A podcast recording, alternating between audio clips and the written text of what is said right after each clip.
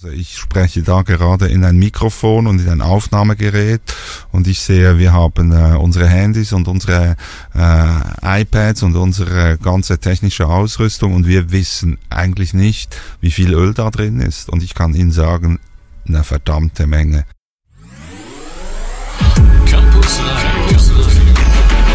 Das Radio der Unili.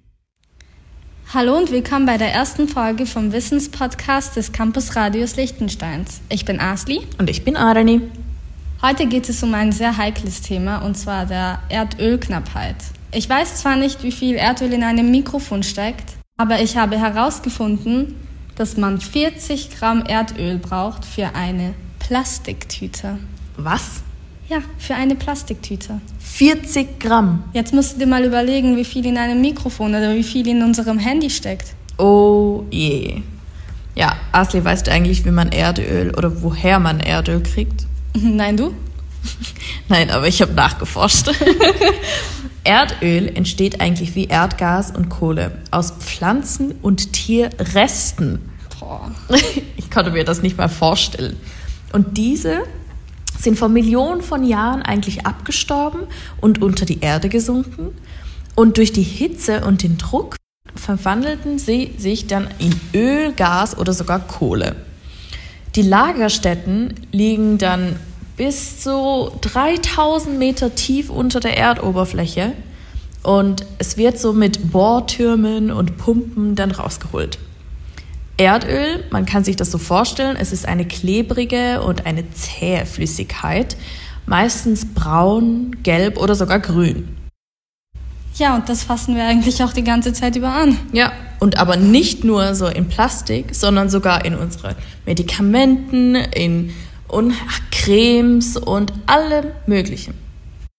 Weißt du, Ölknappheit ist eigentlich ein sehr aktuelles Thema auch noch. Ich war letztens im Campusgespräch mit dabei, wo zu Gast Lukas Berfuß war. Er sprach auch über Öl und Moral. Öl und Moral, oh wow, das tönt sehr spannend. Was hast du da denn erfahren? Wie wir auch schon gesagt haben, Öl in unseren Alltagsgegenständen mit drin ist. Wir können eigentlich nicht darauf verzichten, aber müssen es fast. Wenn nicht wir, dann die nächste Generation. Ja, das stimmt. Weil alles, was wir jetzt eigentlich verbrauchen, nehmen wir unsere nächsten Generationen einfach weg. Ja, das ist schon krass. Das ist echt krass. Und was hat dich denn so wirklich überrascht bei dem Campusgespräch? Oder du hast doch auch, glaube ich, sogar ein Interview nachher mit ihm geführt. Was hat dich dabei dann wirklich so fasziniert? Das Wort Muckraker. Muckraker? Was ist denn das? Das ein Muckraker heißt in, in der Wortbedeutung eigentlich ein, ein Mistkehrer oder ein Mist, also äh, to rake ist, äh, ist rächen eigentlich. Und das war in äh, einer Gesellschaft von vor 150 Jahren eine, eine Tätigkeit, die total wichtig war, auch heute noch. Also Straßen kehren, wenn man so will. Dreck verteilen, nennt man das auf Berndeutsch. Und ähm, dieses, äh, dieses Wort wurde benutzt für die Investigativjournalistinnen.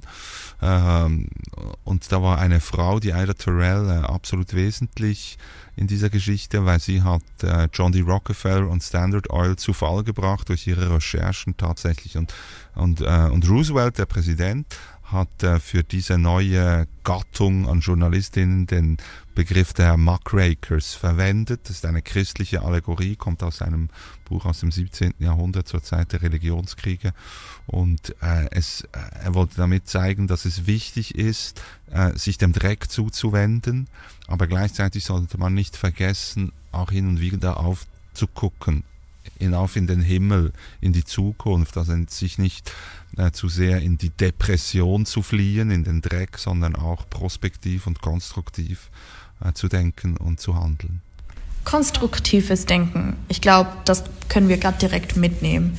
Also es bedeutet eigentlich, wie wir schon vorher schon besprochen haben, dass es wichtig ist, auch für unsere nächsten Generationen zu denken. Aber was heißt das? Was können wir denn eigentlich machen? Dekarbonisierung. Und was heißt das genau? Das ist einfach, dass man versucht, die Nutzung von CO2 verursachten Technologien etwas zu reduzieren. Also eigentlich weniger CO2 zu produzieren. Genau. Okay.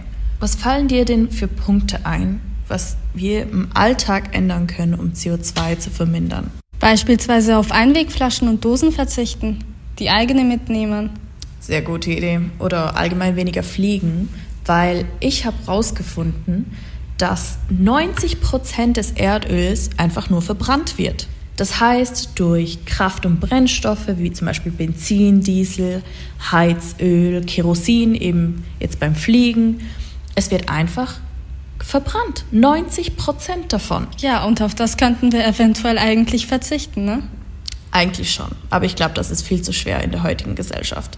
Aber man könnte jetzt zum Beispiel als Student auch Fahrgemeinschaften machen oder mal mit dem Fahrrad zur Uni kommen. Das spart nicht nur an CO2, sondern auch an Benzingeld. Das stimmt und das kommt jedem Student zugute. Auf jeden Fall. Ja, also ich glaube, wir wollen den Zuhörern jetzt einfach mit auf den Weg geben, dass sie darauf achten sollen, weniger CO2 zu produzieren. Wie Herr Barfuß gesagt hat, nicht nur auf den Dreck schauen, sondern oben auf den Himmel. Du hast es gerade so gut gesagt. Ich glaube, damit können wir schon die erste Folge von, vom Wissenspodcast des Campus Radio Liechtensteins beenden.